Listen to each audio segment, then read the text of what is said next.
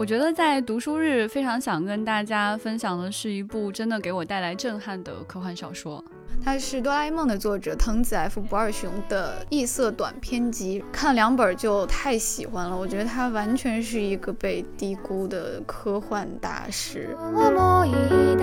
哎，《指环王》这个信息真的是，如果我这周不感冒，那可能我的杀伤力就要上来了。奶奶的回忆，小的时候我们三兄弟坐在那个小房间里，边看三个人抱着一起哭，哭了一万遍哦。Stephen King 等等等等，但 Stephen King 的改编也太多了吧？把这个机会让给特德江多一些嘛。如果要改国内的作者的话呢，我就首推韩松老师。怎么今天这么多让人生气的资讯啊？我要退出这个节目。大家好，这里是由未来事务管理局和喜马拉雅联合打造的丢丢科幻电波。今天是周五，是我们分享趣闻的时间。我是未来局的新主播，感冒的千一鹤。你应该不要说你是谁，从头到尾都不要。已经有两周没有跟大家聊资讯了。今天跟我一起搭档的有我们的局长金少廷，大家好；我们的船长，大家好，我是旧船长。另外还有我们的旧前辈老船长。和九前辈，谢谢三位老主播对我一个新主播的支持。今天是读书日，我们在周二的时候也给大家分享了一个读书日的特辑，我们的主播们一起来分享了他们推荐的科幻的图书。正好今天是读书日，所以我想听一听各位老主播对于书有什么好看的推荐。呃，我觉得在读书日非常想跟大家分享的是一部真的给我带来震撼的科幻小说。嗯，像我这个年纪又看过很多科幻小说，我觉得想给我带来震撼真的是太难太难了，就都皮了。就有新的震撼是一件格外快乐的事情。那么带来震撼的这个人到底是谁呢？他就是小林泰三。呃，就很遗憾啊，就是在我过去的阅读体验当中，就是阅读日本的作家不是特别多，可能就是看过像这个小松左京啊、藤井康隆这样的作者。嗯，小林泰三他一直在我的读书列表上，但是我始终没有打开。呃，直到就是看到他去世的消息，就是在去年二零二零年十一月二十三日，就感到非常的遗憾，就想重新再去读他的东西。那就是最近有一次在飞机上，我读了他的电子版的这个《最不难》。我没有想到这样一部在我的书单上躺了那么久的小说，可以给给我带来如此之大的震撼。这是一部关于时间旅行的小说。那关于时间旅行，我们看过的故事真的是太多太多了。我们无数种 套路吧，时间旅行的各种各样的方法，然后各种路径。那这部小说它的神秘之处到底是什么呢？它是一种逻辑恐怖。呃，小林泰三其实是一个。嗯，能够把日式恐怖完美的融入在时间旅行当中的人，他讲的是有一个人有一天他突然遇到了一个陌生人，陌生人告诉他说：“我其实很了解你，我知道你的一切，你的名字，你过去做过的每一件事情。”后来这个陌生人告诉他说：“他是一个时间旅行者，嗯，因为走到了另外一个时间段上，所以与他相遇。到后来他怎么样去揭示是一种什么样的时间旅行呢？是。”因为修改了你的大脑，你对时间的连续性失去了连接，所以你在每一天醒来的时候，你会体验到不同的一天，而且有可能因为你的改变彻底改变了时间线。也就是说，你不断在自己的时间线上跳来跳去，随机的跳来跳去。就是当你每天醒来，你不能确定自己会在哪一天醒来，过去那一天发生了什么事，未来到底发生了什么事，有很多问题是完全不确定的。比如他举的这个例子，就是这个所谓的我，他经常在非常重要的演讲之前醒来。嗯，他到底准备没准备？PPT 有没有？这 PPT 上有没有解说？他到底练习好了没有？这都很随机。我想了想，觉得确实是个噩梦，就是这样的一种恐怖。大家听起来好像有点好笑，但是小林泰三非常善于把这种生活上的恐怖写得非常细密，就像你每天下班的路上，你走到地铁就迷路了一样，非常非常的害怕。他们做这件事的原因是什么呢？是因为这两个人在某一条时间线上，他们曾经是挚友，而他们爱上了同一个女孩，这个女孩死掉了，其中一个人非常希望。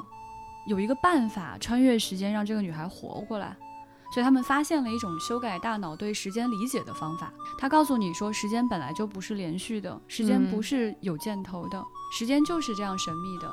而我的大脑能够处理把时间连在一起这件事情，是为了保护自己。嗯嗯嗯，有道理。那修改了大脑之后，我对时间的理解完全不一样了。我不能看见时间的连续性，我也不知道什么是过去，什么是未来，什么是曾经发生过的事，什么是不会发生的事。它在你的大脑中非常的混乱。嗯嗯然后呢，它还有一件非常恐怖的事情，就是即使你去死，你也照样会醒来。因为有可能你会出现在另外一条时间线上，也就是说，你变成了一个永远在时间上踏着像喝醉一样的步伐，不会死去，永远蔓延的人生，这很恐怖，非常非常的太恐怖了。直到我看到这部小说后面附的这个短片《玩具修理者》，看完了之后发现，哦，原来看过这个小说。《玩具修理者》是小林泰三的，就是著名的这个短片之一，可以说它是代代表作吧。而且非常神奇的是，这样一部恐怖作品其实是他的第一部作品，第一次发表小说就写了这样一个神一般的作品。什么样是玩具修理者呢？简单来说，就是他不仅这样的一个人，他不仅可以修理玩具，他还可以修理一切，他可以修理动物和人。他他修理的方法是他把你递给他的东西一一点一点全部拆开来，然后重新组合。重新组合之后，可能使用了别的零件。如果他要修理一个坏掉的人呢，会发生什么样的事情呢？这这个是刚才你说的时候特别脑补不出来的。所以这样的一部作品很快就得到了大家的强烈的关注。那小林泰三，我觉得可以说是真的是一个鬼才，嗯，才华横溢，写的第一部小说就是这样的震撼，太有意思了。所以真的非常推荐大家去看，大家不要觉得我产生了什么剧透，一点都不影响你读这个小说后背发凉的感觉，一点都不影响你重新去理解这个世界。我们都说好的科幻是推倒你的世界观再重来，嗯，我觉得在这个时间点，在我这样的 时间点，说我再去看一个新的关于时间的小说，想要推翻我的世界观，那这个难度是层级还是比较高的。我我没想到我再次刷新了我对时间的认知，我我太喜欢这个小说了，所以想在读书日分享给大家。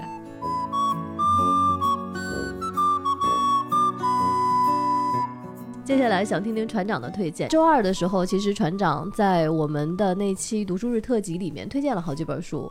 今天船长在读书日返场，返场。还有什么可以推荐给我们的呢？呃，买了一套漫画，哦，哦，对，呃，就是局长肯定喜欢，它是哆啦 A 梦的作者藤子 F 不二雄的异色短篇集，然后也有叫 S F，就是科幻短篇集的，因为它是一本惊悚的科幻小品的合集啊，这样一套书。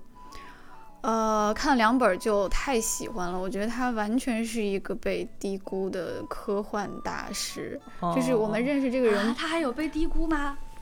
我觉得有因为哎，因为大家讲到哆啦 A 梦的时候，不太就是以科幻的传统的眼光来看，就会觉得是一个小朋友，就是大家肯还是定不包括我，当然不包括但是我确实没有看过船长说的这个短篇集，好想看。对，嗯或者这么说，好像不应该觉得他的作品只有只有哆啦 A 梦。嗯，那倒嗯是嗯，对对对对对，就是这套书真的是各种科幻的子类型和题材，他都非常游刃有余。哎啊有意思，就是就是有一种他把各种题材都玩转于手掌之上的那种感觉，就就什么就蝴蝶效应啊、时间旅行啊、一日求你想时间哦旅，行对。然后我相信，如果我读完这一套书，肯定会发现它穷尽了科幻里面所有的题材和类型。那你看完那两本可以先借我看吗？嗯没问题。现场 现场，然后他探讨各种各样的现实问题，老龄化、就业率、性别问题、环环境问题等等，就是短小精悍的一篇又一篇。真好对你，你能看见哆啦 A 梦的影子啊，它就像一个暗黑版本的，或者一个一个黑镜版本的哆啦 A 梦啊哦，，你会看到你你熟悉的，比如说很很像大雄、静香、胖虎、小夫这四个人的。啊，就就长得一模一样，但是 对 他们完全讲一个人，对他们完全呃经历了另外的事情啊，嗯就是讲了一个令你这个脊背发凉的故事。是是看起来很像机器猫的奇怪同人吗？哎，我觉得也可以这么理解了。对，然后你还会发现，反正这些人物长得都一样，好像有一种互相客串的感觉啊。好喜欢啊！嗯，对，然后都都很有实验性，就是它既可以呃，它既画了那种宇宙中就太空歌剧的的故事，也可以是那种就是日常生活中的一个奇怪事件。嗯，就是，而且他真的很会留白，到了地方就戛然而止，没了。嗯嗯就是他从来不会告诉你这个事情的真相是什么啊，让你自己去猜，啊，所以读着非常过瘾，就一篇一篇一篇的往后看，嗯，然后呢，他还有一个就是每本书后面都有非常有趣或者感人的后记，都是不同的人写的，嗯，然后他女儿说，就是当时这套书呢和哆哆啦 A 梦是这个一起卖，但是这套书一直卖的不好。呃就是在哆啦 A 梦非常畅销的那个年代，这套书就一直，呃，就是摆在书架上无人问津啊。就是日本，嗯，东京只有一个书店一直摆着这一套书，所以他非常的为父亲可惜啊。他希望所有人都知道，除了哆啦 A 梦之外，还有这样一套，呃，非常也优秀的作品是是是藤子 F 不二雄呃创造的。啊，好萌啊！嗯，我我想起来，船长说这个让我想起来一个，也是呃，他有漫画，然后也有剧集改编，叫重版出来。啊啊，它是什么哪几个字叫？重哪版，几个字就是再版的意思。哦嗯，这这个这个故事它本身是一个就是漫画集，然后它也被改编成了真人剧集，然后它嗯是一个日本全一线演员演出的一个剧集，可以看出来是一个非常大的制作，嗯，但是它主要就是展现了编辑部的故事。对，它讲的是一个，它讲的是一个对对漫画特别有热情的小姑娘，然后她就是以前是练柔道的，但是身体受伤了之后，就决定就是踏入漫画行业去做一个小编。嗯，在这个故事当中，她就会遇到各种各样的漫画家，其中有一个人，我认为那个爷爷就是来 cos 藤子 F 不二雄的。哦看起来一模一样，戴着那种戴着贝雷红色的小帽是吧帽子对对对对对对红色的贝雷帽。然后老爷爷来跟他投稿说：“你看看我画的这些漫画，打开一看好像机器猫的画风哦。然后但是呢，因为他们这家出版社出的主要是少年向的漫画，嗯，这个女生她就很好心说：‘呃，爷爷，我告诉你，去哪里投稿会比较好。’嗯后来这就是一个很弱的线索，嗯很弱很弱的线索。过了一段时间之后，就听说她的漫画在日本大卖，非常非常的受欢迎。嗯然后主编虽然有点生气，但也觉得他确实做出了正确的决定，因为他们的出版的那个出口是有差异的。嗯我觉得内心那个时候有一点点打动，就是看到老爷爷拿着自己的漫画颤巍巍的从出版社大厅走出去的时候，我心都要碎了。所以，对，然后这个小姑娘她就被称作小熊，就是虎虎的那种感觉的小啊，冲上去很温暖的告诉爷爷你应该怎么怎么做。然后后来她又有大卖的时候，那种心情非常的温暖。我觉得这可能是日本漫画界所有人都想向藤子 F 不二雄致敬吧。嗯那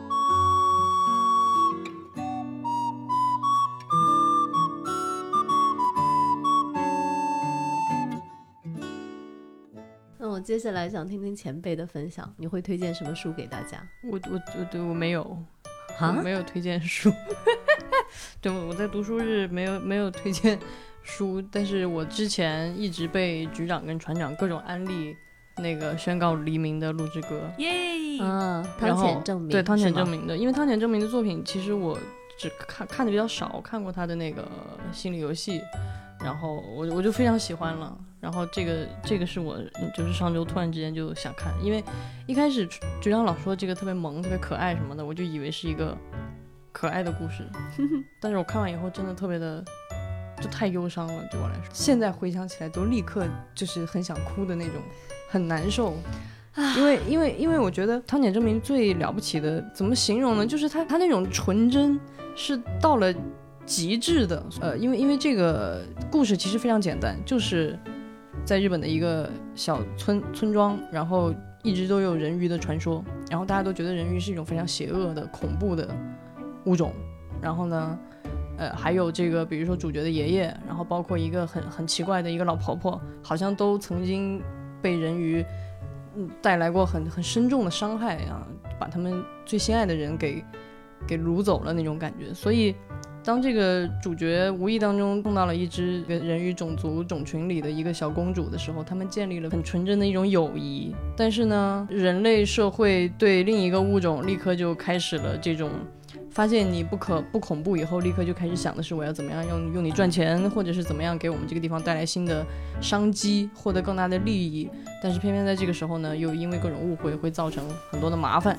那么怎么解决这个麻烦呢？其实这个故事听上去，从故事的逻辑上很俗套，就是一个陌生的人类文明之外的闯入者，闯入了人类社会，然后人类怎么跟他和解啊，和造成矛盾，然后最后怎么样？我觉得汤浅证明最最牛的一点就是，比如说在最后那个解决的那一幕，就是如果在好莱坞的叙事里，你都能想象到他会何其烂俗，就是要怎么样。把那个矛盾制造得更尖刻，然后又要怎么样互相体谅，然后最后一个怎么样的关键演说，最后再让人们怎么样反省，就是，但是汤浅证明的处理非常的没有这些东西，嗯就是很纯真，就是代表人鱼那个族群没有任何一个瞬间他们站在了你的反面。嗯你像好莱坞的处理都会是。我们误解他了，或者是伤害到他了，他一定会恨你，然后我们再打打起来，然后最后再和解，对不对？对，嗯，但是汤浅证明没有这样处理。是的，就是那个人鱼的种群一直都是远远的用那种高于人类很多很多层级的那种纯真和善良在面对你。然后我很喜欢汤浅的，就是他时空的那种飞速的那种流动感，就是他会他会毫无征兆的插入乱七八糟的前史，然后这个时间会。会会影响跌宕延宕过来，也也包括那个婆婆当年的那个事情事件的真相，那种感动就是，哎呀，太了不起了。特别的可爱。还想跟大家讲的一个信息是，就是在这个电影当中非常主角的这一位小姑娘，对。Oh 这个小女孩的配音演员，她就出生在二零零四年，这部二零一七年上映的电影，也就是她配音的时候就是十几岁。你要去看她的照片的话，你会发现她的笑容就跟那个很像女孩？一模一样，哦她就是这样笑的。她的名字叫古花音，她就是一个儿童演员。对太可爱了。，所以你你看到这样的笑容的时候，你真的不免被融化，你就觉得人类的揣测、人类的邪恶真的是，对，就人鱼真的成为了一面镜子，让我们看见自己不是一个很好的生物。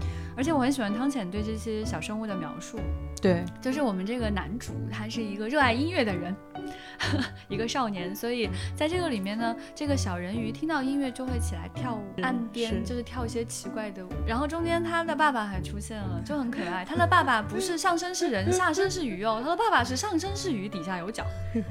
然后爸爸穿着一件很商务的西装，然后个头又特别特别特别的大，叼了个烟斗，对，然后又不会说话，因为是个鱼头嘛，所以就 在路面上奇奇怪怪的走来走去，就觉得，然后还他还要就是在阴影当中躲避，因为他不能被太阳晒到太多，就觉得啊，天哪，这个爸爸也太好笑，太可爱了吧！就觉得人鱼的种族真好，我们人类对，就是他爸爸出现的时候，我用那个低低低端的人类视角还在那揣测啊，完了他要来复仇或者是要怎么样了。后来我发现我的这一切就是被击碎了，就是呃不是击碎涤荡了，就是那种真的那种感觉真的太太太好了，而且。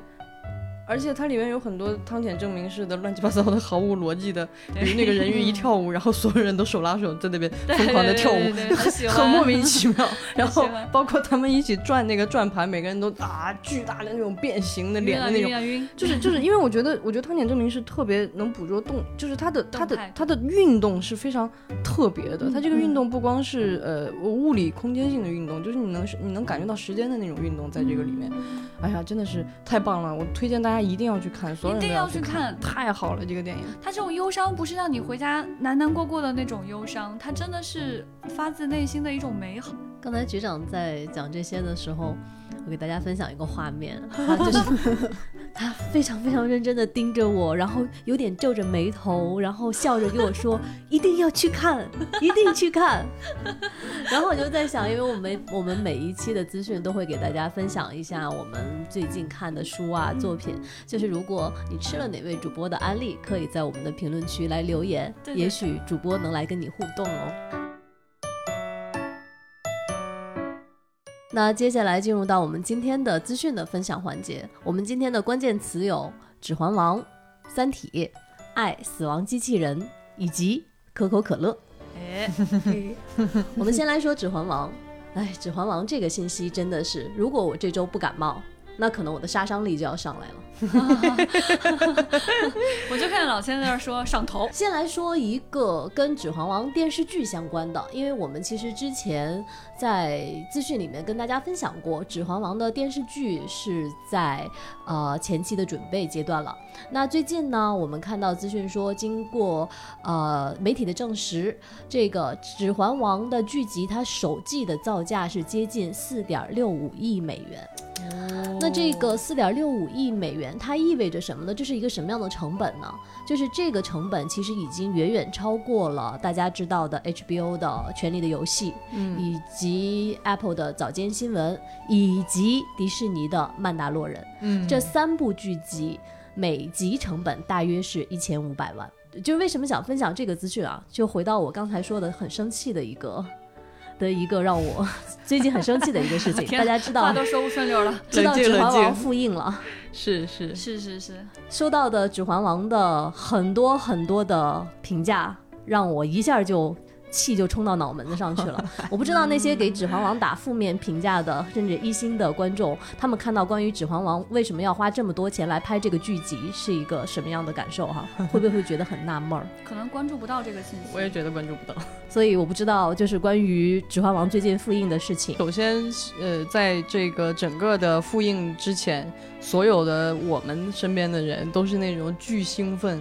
然后就开始纷纷回忆起了《指环王》怎么如何影响自己，自己的《指环王》的情节，然后如何期待他的是如何被影响的啊？对，然后如何期待它快上映，快点定档、翘首以啊，盼快点排我的天排片啊，然后要不要组织马拉松啊？就大家都在讨论这些问题，就就嗯你就觉得大家，呃，《指环王》如此经典的一个作品，这样的复映。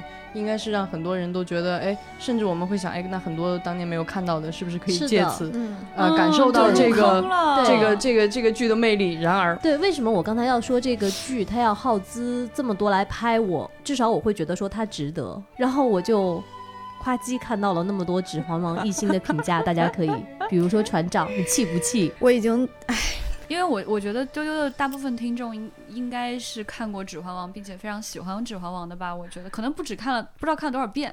就是这个猫眼的里面，你去点击这个短评啊，你看一下啊。这位一星观众说给我看睡着了，第二位一星观众说太长太啰嗦了，第三位一星的观众说难看，超级难看，无敌难看。后面又有一位一星的观众说没头没尾的不好看。后面还有有一个人打了两星哦，他说不是三 D 不怎么震撼。对，就给你气笑了，你知道吗？啊，对，然后再来看看啊，真气到还有一笑星观众说太难看了，睡了两个小时，哟嗯哟，那影响您睡觉了哈。然后一星的观众说又烂又无聊的电影，还有就是这个给了两星哦，他说剧情拖泥带水，硬做了快三个小时，哟，您坚持到最后，鼓掌鼓掌。这还有一个什么不好，以为好看，结果是很啰嗦，时间太慢，差不多到结局了，以为是结局，所以很兴奋的时刻来了，结果是看不到结果，希望一下子没了，比《阿凡达》贵，而且结果是看不到结果，不是三 D，最重要是没结果。有下一篇也不会看了。真的是气笑了，我的对，天哪！看一星观众说，一个破戒指送了三个小时，送的我们腰酸背痛。对不起哈，哦，还有一星观众呢非常生气，他说这么拙劣的剧情是在骗傻子吗？呃，然后还有一个人说不好看，烧脑。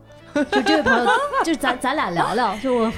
就你当时是想要烧脑还是不想要？是，的，我就烧脑，你对烧脑的理解到底是什么呀？你看啊，这还有哈，就看的瞌睡是比较主主要的这个评价，这位看的瞌睡的中途就撤了，他中间还是醒了，你看，他这个还有什么无头无尾，时间又长，差评，还有剧情拖沓三个小时，看了个寂寞，好垃圾烂尾不好看，他说我们烂尾了，Oh 哦，my 结局太恶心，呃，憋尿三小时，一直等电影高潮部分，结果他就是这样结束了，好失望呀。指环王 而且他看的是第一部电影，有一个人说嗯垃圾，这是第三部。指环王在复映之前，当时我看到一个评价，就是说复印了，然后看一下豆瓣上指环王的打分，说八点九分，然后说大家手挺紧啊，嗯，给指环王一打的八点九分，没想到这一分出来之后，我现在很担心他的分是不是被拉下去一些，很可能为什么会这样？不清楚，很奇怪。就是我确实，嗯，就是首先啊，就是你去看一个电影，它上面说这是第一部，这是第一个信息哈，它很可能不会有一个你想要的所谓的结局。而且我觉得挺精彩的，不知道哪里特别瞌睡。我其实挺想知道他们怎么睡着，是因为音乐太悠扬了吗？我觉我觉得有几个层面啊，就是首先，《指环王》是一个十几年前的作品，彼得·杰克逊在构架这个电影三部曲的时候，他一上来就已经想好了这是三部曲，嗯嗯所以他是按照一个非常漫长的周期和逻辑在规划它的内容。嗯嗯，那么也就是说，他其实不会在单部里去完成一个所谓的电影结构呃需要的一些一一一切东西。嗯但是呢，很遗憾的是，十几年之后，我们现在的这些观众看的是漫威的系列电影，他对系列电影产生的预期就是，你的每一部内部是一个完整的叙事逻辑，对你要是想给我分上下，你这集得全死。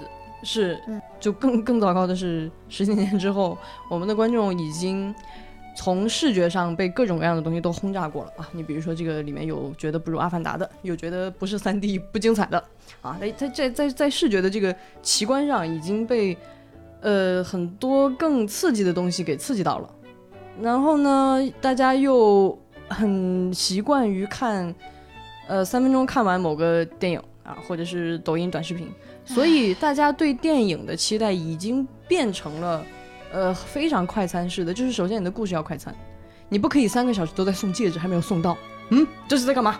我只能理解一层主要剧情，你没有满足我，对不起，其他东西我看不见，人物关系不关心，背后的隐喻不关心，我就想知道你上来跟我说你要送戒指，你为啥送不到？我我解释不了这个问题。这是很糟糕的一种现在的媒介环境带来的观众的观影的这个呃预期和他的理解度的问题。我，但是我其实一开始那种感受，我不是特别的生气，我觉得可能需要一个过程，就是我们这个 IP 吧，它又上映了，还是值得欢天喜地奔走相告的，因为确确实实就是一定会有很多新入坑的人，是而且像我们这样老粉又可以在大荧幕上去重温，真的太难了，每年都要在小荧幕上重温好几遍。嗯对我，比如前段时间上映之前，我就又全部刷了一遍这个三部曲和那个霍比特人的三部曲。嗯，对，感觉到自己度过了非常快乐的时光，好像在霍比屯儿看见了甘道夫老爷爷放的烟花一样快乐。嗯对，就像 Bilbo 告诉我们的，就是去去冒险是一件非常美好的事情。嗯甘道夫告诉 Bilbo 说你，你的冒险不在你的书里，你不嗯要整天躲在家里。你的温暖的床，你的你的书堆，那个不是冒险，冒险在外面的世界。嗯然后后来 Bilbo 就把他的冒险写到了书里。再后来，托尔金告诉我们，哦，这些书里的故事都是哪儿来的呢？特别的可爱，所以非常希望就是大家都可以再去电影院经历一次这样的冒险，也把那分儿给咱往回刷一刷。哎，刚才局长和邓韵讲的，基本上把我的气给撒的差不多了。应该没撒完吧？对，没有撒完，所以鉴鉴于今天新主播千银鹤有感冒了，可以再找时间给大家单独聊一期《魔戒》。嗯呃，然后其实我想补充几句，就是大家看到很多经典的作品啊，它在重映或者复排的时候，一定会有不同的时代一些不同的负面的声音。我觉得这个是肯定是合理的，是的因为一、一些时间久远的作品，它一定有当时历史和语境和现在不同的地方。对，可以允许这些不同存在，但是你不应该拿现在的和过去的不同去架击它，嗯然后给它一个负面的评价。我觉得这个是不公允的。主要是你睡着了，你没看，你就别打星了。所以刚才为什么我们在今天节目一开始的时候，我们会向大家推荐书籍？嗯，为什么在现现在电影和电视剧这么蓬勃发展的时候，还会有读书日？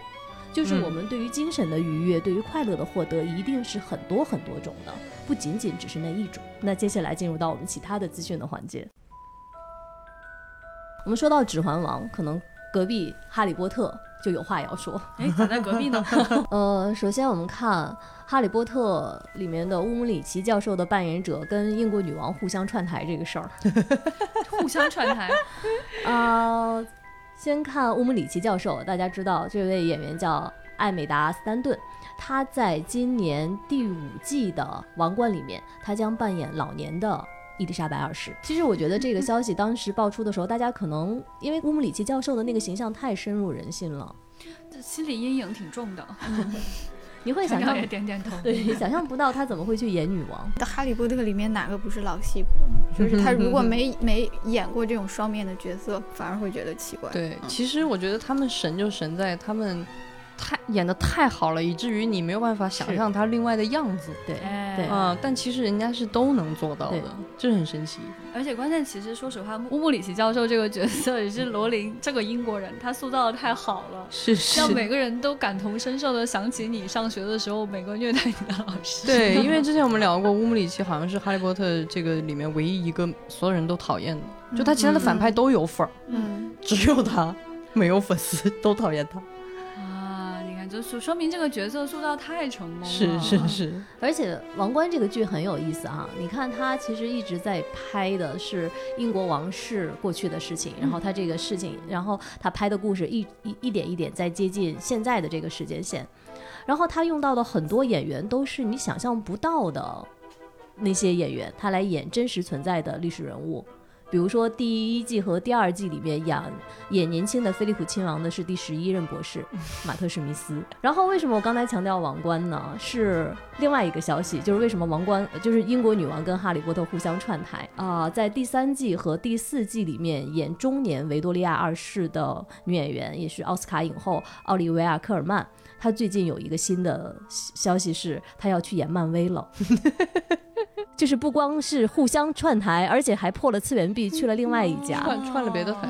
呃，然后其实包括我在之前分享过的大家熟悉的《哈利波特》里面马尔福的小姨海伦娜·波汉卡特，她其实在呃《王冠》里面演的是中年的玛格丽特公主。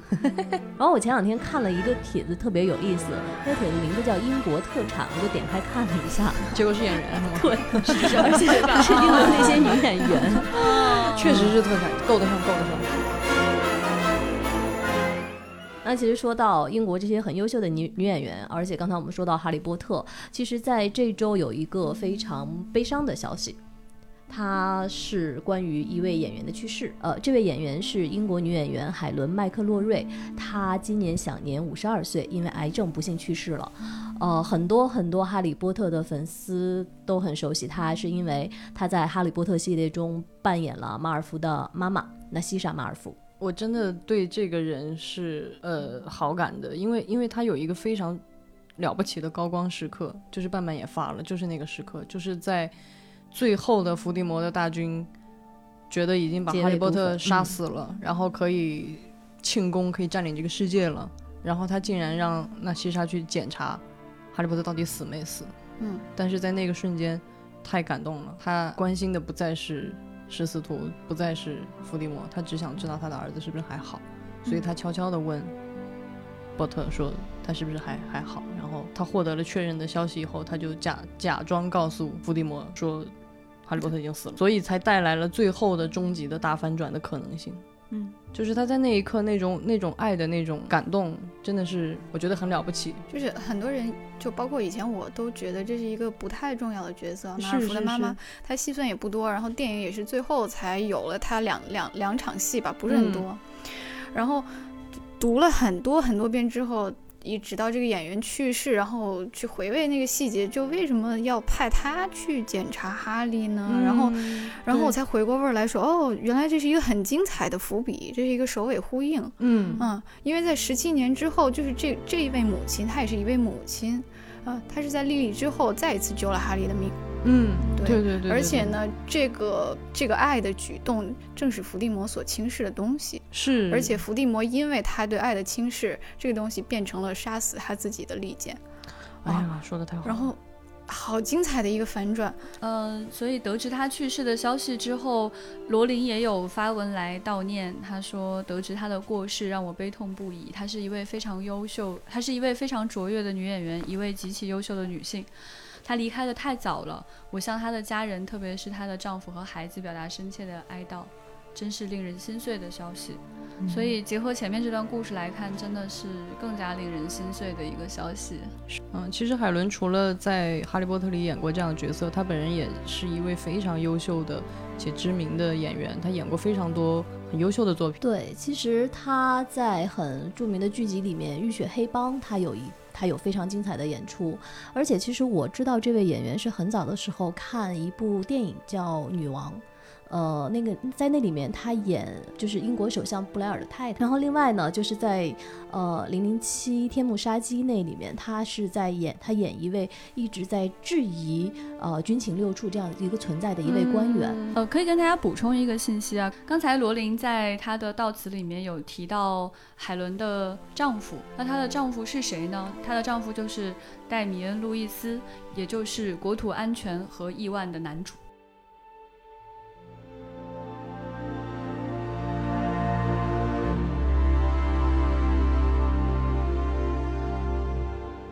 接下来我们看关于漫威的消息。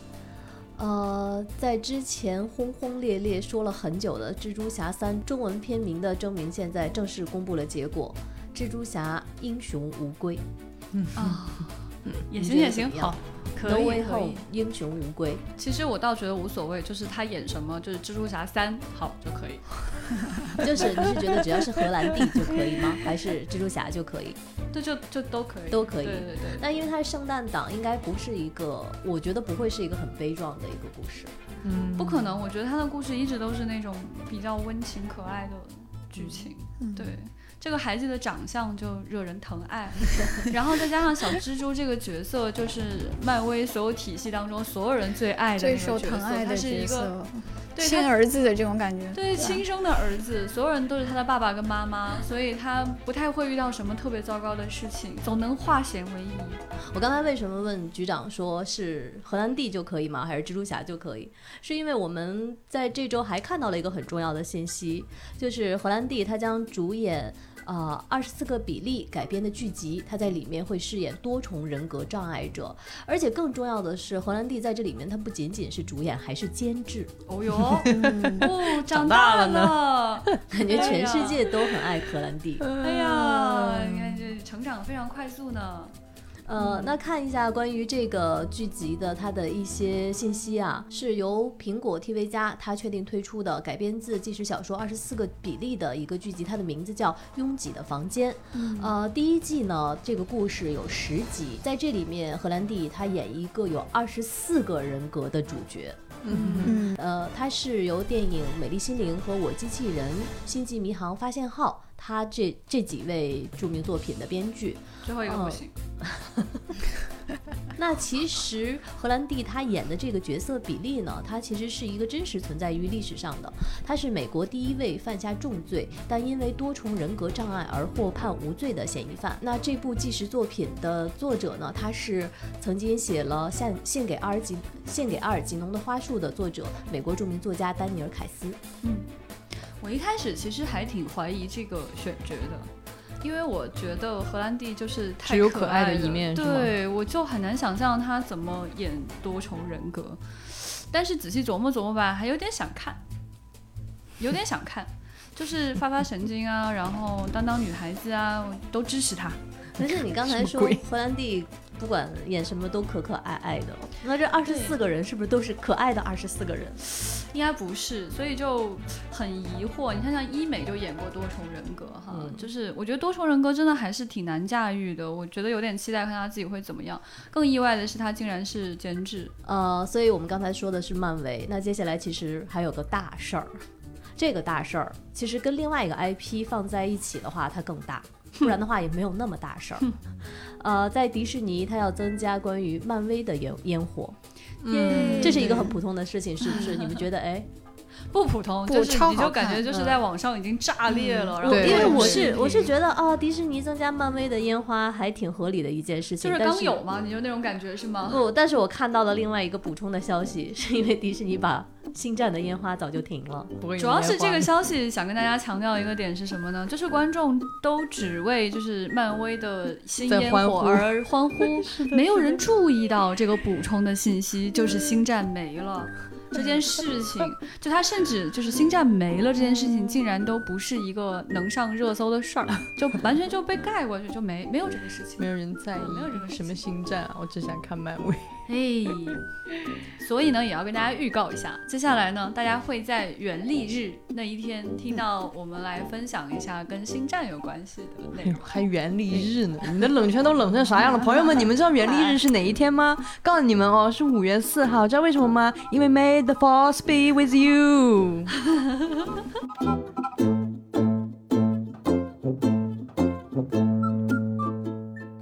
接下来，你们还记得在之前有一次资讯里面，我们给大家讲过，这个世界上斗转星移，有一个事情不会变，就是这个男人还在演夺宝奇兵。没有想到这个斗转星移之后呢，他竟然还有后续。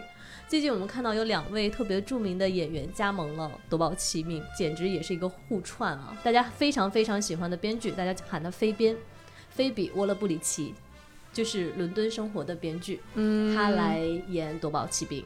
另外一位就是大家喜欢的拔叔麦德斯·这个。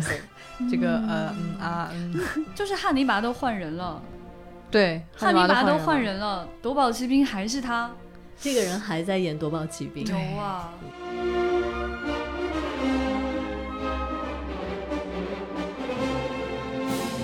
五月份，你会看到一部电影的定档，在五月二十八号，就是《哆啦 A 梦伴我同行》第二部。你。怎么还有第二部？这部作品呢，改编自哆啦 A 梦的名篇《奶奶的回忆》啊啊。那这个情节呢？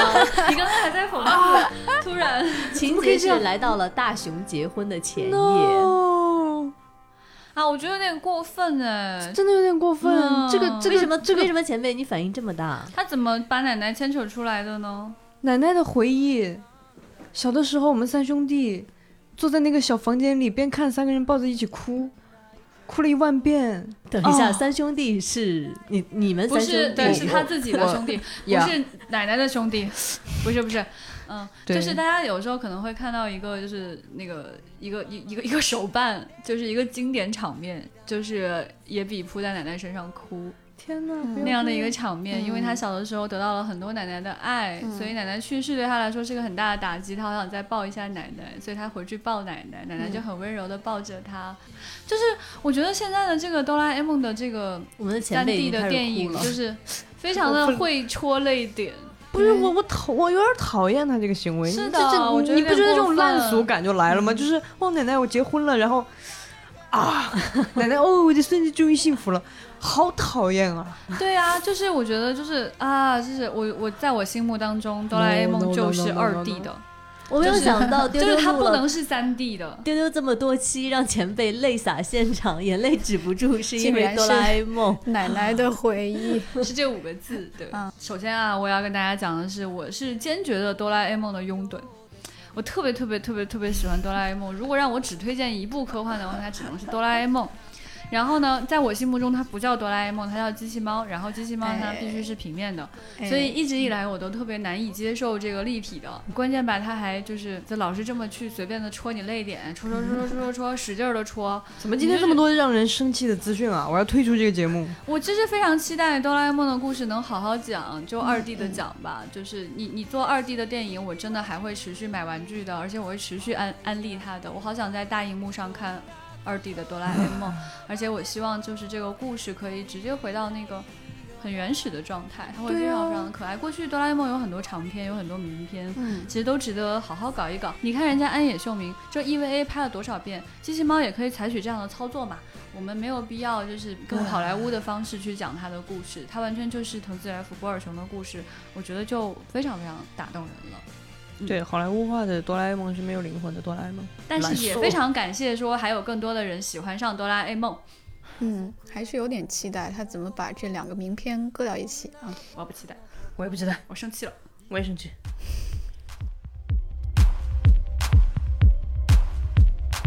这周呢，还有一个特别重要的信息，就是大家都特别特别期待的《爱死亡和机器人》的第二季发布了正式预告，它将在五月十四号在 Netflix 上线，同时第三季是会在二零二二年定档。就是 Netflix 这个行为，我一直都觉得非常有意思，很赞赏就是对我我我很欣赏他这种做法，就是他会把非常精彩的短片，然后用极端风格化的这种表现手法，然后做很多的尝试。是的，是的。这种愿意尝试的心态，并且能够持续去尝试，第二季、第三季都有了，就是会让人觉得非常的欣慰，就特别希望国内也有人愿意去做这样的一件事情，因为曾经有很多的短片非常的打动人，它值得用极其风格化的方式，而不是烂俗的一句话的好莱坞的方式 去解决问题。对我觉得这种所有的探索都是值得被赞赏的。是对，而且然后在这个过程当中，我们可能看到了一些就是我们很熟悉的短片，或者是我们熟悉的作家的作品已经被改编成了就是《爱死机》当中的一集。没错，像上一季的时候就有刘宇昆嘛，对对对对，还有斯万维克的作品。然后今年这目前的八集啊，有两个名字大家会比较熟悉啊，一个是约翰斯卡尔奇，他是科幻迷都很喜欢的《垂木之战》的作者啊，这次他是一个短片，还有一位是保罗巴奇加鲁皮。嗯，他也是这个五获雨果奖提名的一个作者啊，他写呃，他曾经写过《发条女孩》，嗯，他这个作品几乎囊括了所有的科幻文学大奖。对，所以也很期待他这次的这个短片。对，因为他每次的这个改编都是极具风格化的，所以你其实是猜不到他接下来要做什么的。我觉得这种惊喜感还在的这种感觉是非常愉快的。坚决支持他们继续把这件事情做下去，让我非常希望看到国内有这样的系列改编。所以就是，其实，在网上大家就有各种各样的热议嘛，希望看到什么样的东西可以被。呃，改编进入这样的一个序列当中，看到变成一个很风格化的一个改编，在 Ready 上面就是得票最高的人，大家可能会想到他就是特德江。哎呀，就是因为这个半半发了以后，我翻了一下，在底下的评论，特德江也是非常高票。对我我我觉得我自己也是。哎呀，因为特德江东西真的是太神了，嗯，他那种神感又很有诗意，就是如果他被好莱坞改成了一个烂俗的电影，你可能也会觉得很可惜、很伤心。嗯，所以他被用这样的。呃，艺术家很很自由的去把它做成一种很风格化的东西的，就特别合适。而且我觉得可以反复做，对，反复做，反复做。你看它这里面呼声很高的就有巴比伦塔，嗯，然后还有呼吸，咱们之前有推荐过，然后还有商人与商人和炼金术士之门，还有领悟等等等等。啊，就是几乎他的每一篇都有被大家去提名。然后也想跟大家分享一下的是，就是曾经也有问过像刘慈欣，你觉得什么样的东西变成电影你最想看到？他的回答就是非常精准的，特德江的巴比伦塔。嗯，呃，还有这里面啊，就是还有很多的这个关呃很多的读者推荐了这个菲利普迪克的作品、威廉吉布森的作作作品、阿西莫夫、斯蒂芬 king 等等等等。但斯蒂芬 king 的改编也太多了吧？把这个机会让给特德江多一些嘛？就是就是就是 啊，是不是？迪克也是值得反复去拍的一个人。对，我会更期待特德江和迪迪克的各种神神改编吧。对，如果要改国内的作者的话呢，我就首推韩松老师。对，因为韩松老师是既具备了特德江的一些特征，也具备了迪克的一些特征。总而言之，他是一个可以具备视觉奇观潜力的一个作者。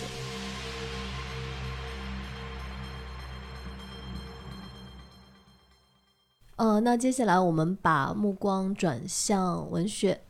呃，在日本第四十一届 Sci-Fi 大赏线上颁奖呢，播放了一支来自中国科幻作家和科幻从业者的祝贺视频。这条视频呢，其实是未来事务管理局我们录制，然后送给立源特约老师的。立源特约老师呢，他凭借长期对中华圈科幻作品的翻译介绍的功绩，获得了今年的特别赏。呃，那我们接下来可以请大家听一下，在这条视频中，刘慈欣老师和韩松老师。他们送出的祝贺，嘿嘿，韩松老师有惊喜。祝贺立源特约老师获得四十一届日本科幻大奖特别奖。立源老师长期从事中日科幻的交流工作，特别致力于将中国科幻介绍和翻译到日本，为中日科幻的交流做出了巨大的贡献。梶原さん、おめでとうございます。お疲れ様です。 ありがとうございます。中国語で会いたいです。 除了日本的 SF 大赏，我们接下来看一下今年的雨果奖。本届雨果奖呢，近期公布了全部的提名名单。我们看到新加了一个最佳电子游戏奖项。果不其然，动森上榜。 太棒了，值得值得，应该上榜。这里面上榜的有呃《动物森友会》新地平线，还有《棒球模拟器》《最终幻想》重置版。黑蒂斯、最后生还者二和领有者，嗯，不知道我们的听众会觉得哪一个会获奖呢？在主播当中好像已经全部投票给了动森吧。反正我要投给动森。嗯嗯，这里面争议比较大的还有这个最后的生还者，确实评价比较两极。我也蛮期待说雨果奖会对他是一个什么样的评价的。嗯，对，在本届雨果奖当中的提名名单当中，我们注意到了一个熟悉的名字，感到 格外的震惊。一个老朋友。对，就是其实里面有也有很多不太熟悉的人哈。那么这一位呢，就是格外的反复出现，他的名字叫 N.K. 杰米星。呃，他又来了，又是他。然后我们看看这个又又又来了的杰米辛，他之前的获奖情况啊，最近的是二零二零年他有呃他拿了雨果奖的最佳中篇，然后一七年和一六年分别拿了雨果奖的最佳长篇，而且一七年呢他就他这个长篇就是和《三体三》啊同时竞争最佳长篇，然后他最终打败了《三体》刘慈欣大哥。对。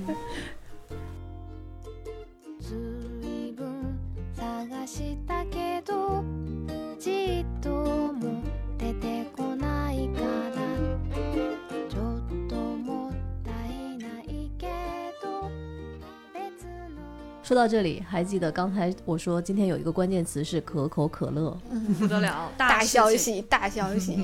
有两位资深的可口可乐教子，可口可乐涨价了。对，可口可乐要涨价了。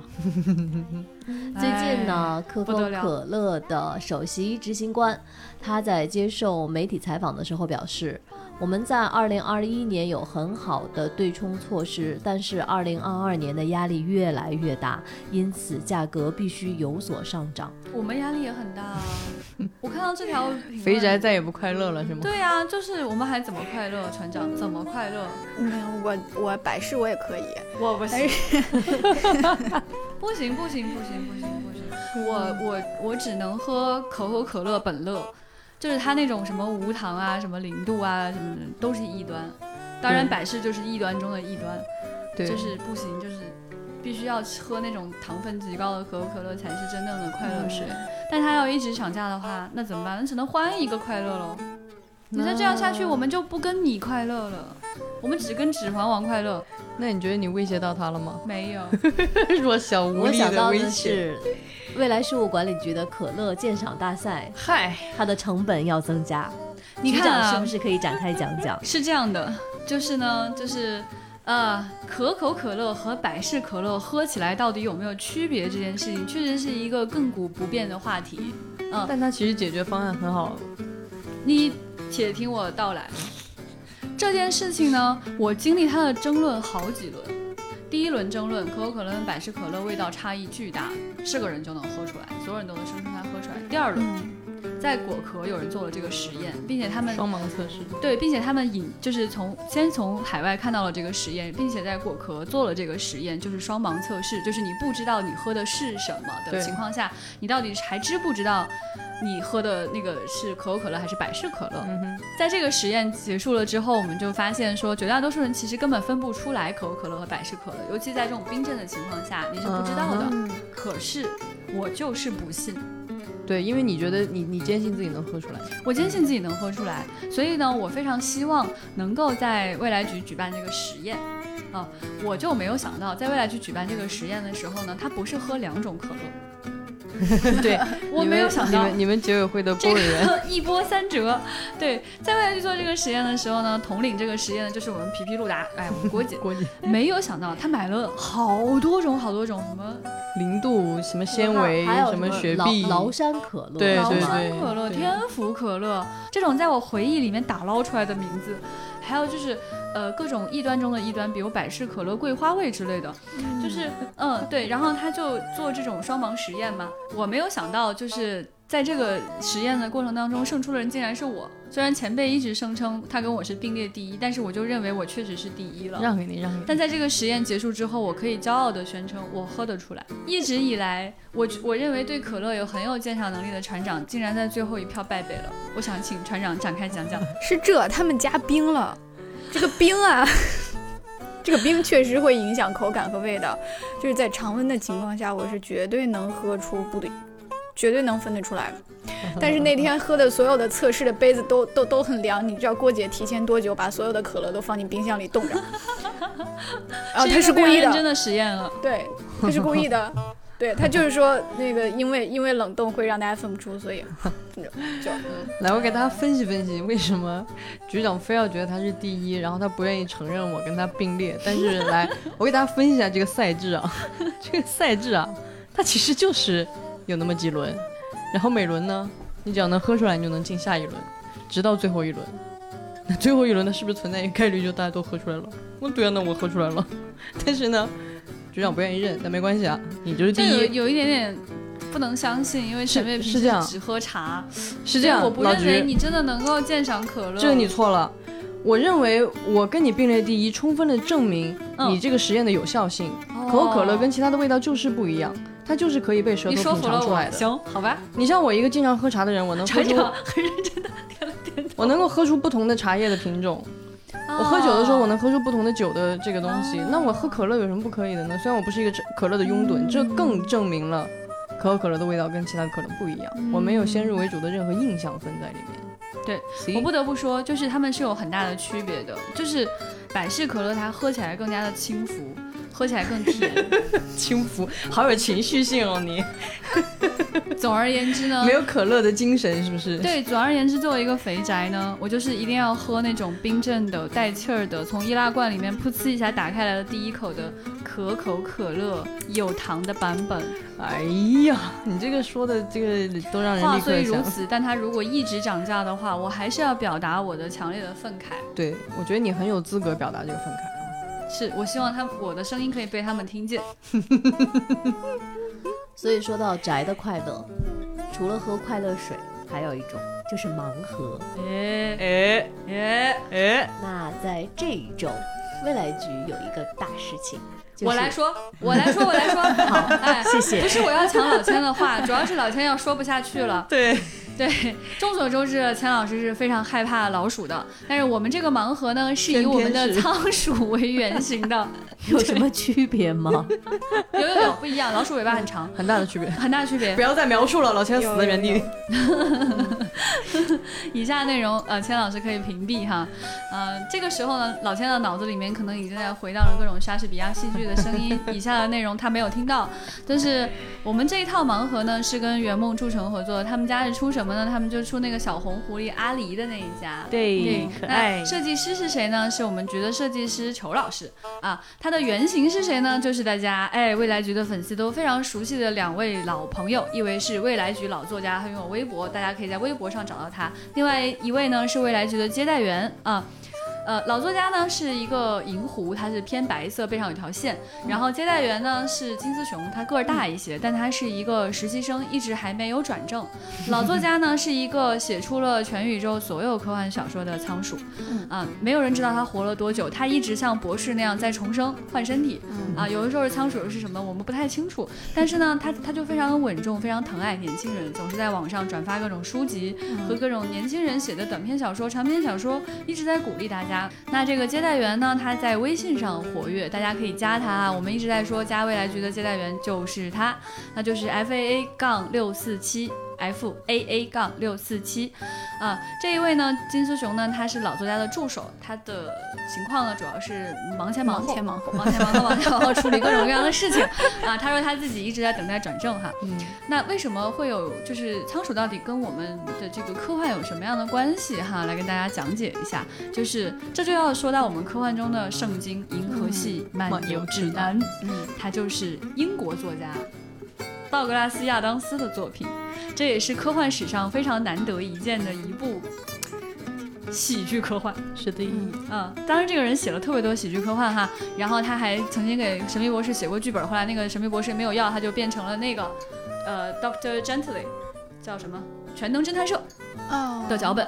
OK，那这个人非常擅长呃做一些无厘头的事情。那他的设定是什么呢？他讲的是老鼠出钱复制了已经毁灭的地球。啊，人类是老鼠用来做实验的对象。那么老鼠来这个付款建设并经营的地球呢，实际上是一个超级计算机。这个超级计算机，哎来了，它就是用来解释生命、宇宙以及一切终极答案的这样的一个运算。啊，然后那这个老鼠呢，带着大家来问他说：“你算好了吗？”计算机说：“我算好了，但是我觉得答案你们有可能不喜欢。”嗯啊，那大家说答案是啥呢？你说呗，是四十二。对对对对对，啊，所以呢，大家由此就可以看到说大格拉斯亚当斯是一个怎样的奇才啊！哎为什么这样的一部作品，这么一部搞笑作品，可以成为科幻中圣经中的圣经呢？对，所以呢，话就又说回来，这两位仓鼠呢，在化身盲盒之后呢，他们有了两个新的名字，这位银狐叫做克拉克。嗯嗯哎，那个金丝熊它的名字叫泰德。嗯嗯，所以克拉克与泰德呢，他们在吃东西啊、这个吃泡面啊、小龙虾啊、西瓜啊什么的。那这一套盲盒呢，叫做克拉克吃货系列盲盒，大家在淘宝上搜一搜就出来了。呃，一个单个的盲盒是五十九元，一整套是九个，不重复，有有可能会出现隐藏，所以我们非常希望。呃，大家透过小仓鼠吃东西的可爱的盲盒获得科幻的原力。大家加 F A 杠六四七出示购买的截图给接待员，就可以加入克拉克粉丝群，然后我们就会抽奖哦。是已经买了的人才能参加抽奖哦。在淘宝上，大家在圆梦铸城的店，或者是在五二 Toys 的店啊，当然还有很多其他的店啊，大家只要搜索这个克拉克吃货系列盲盒，就能够找到这个特别可爱的小仓鼠，来告诉你生命、宇宙以及一切的答案。今天是读书日，在节目的最后给大家留一个互动的话题：你最想推荐的一本科幻书籍是什么呢？啊、我们今天呢会给大家送出我们未来局出品的，由刘慈欣老师和韩松老师选编的《给孩子的科幻》。那你怎么能得到这本书呢？啊、你可以在我们的节目下方的评论区留言，同时在喜马拉雅订阅我们的丢丢科幻电波，我们会选出一条优质的评论送出。另外，你也可以加我们接待员的微信 f a 杠六四七进丢丢的粉丝群，接待员会送出这本书。那我们今天的资讯的分享就到这里。最后提醒大家，最近天气变化波动比较大，请注意添减你的衣物，不要和我一样感冒了。多喝热水。我们下期再见，拜拜拜拜。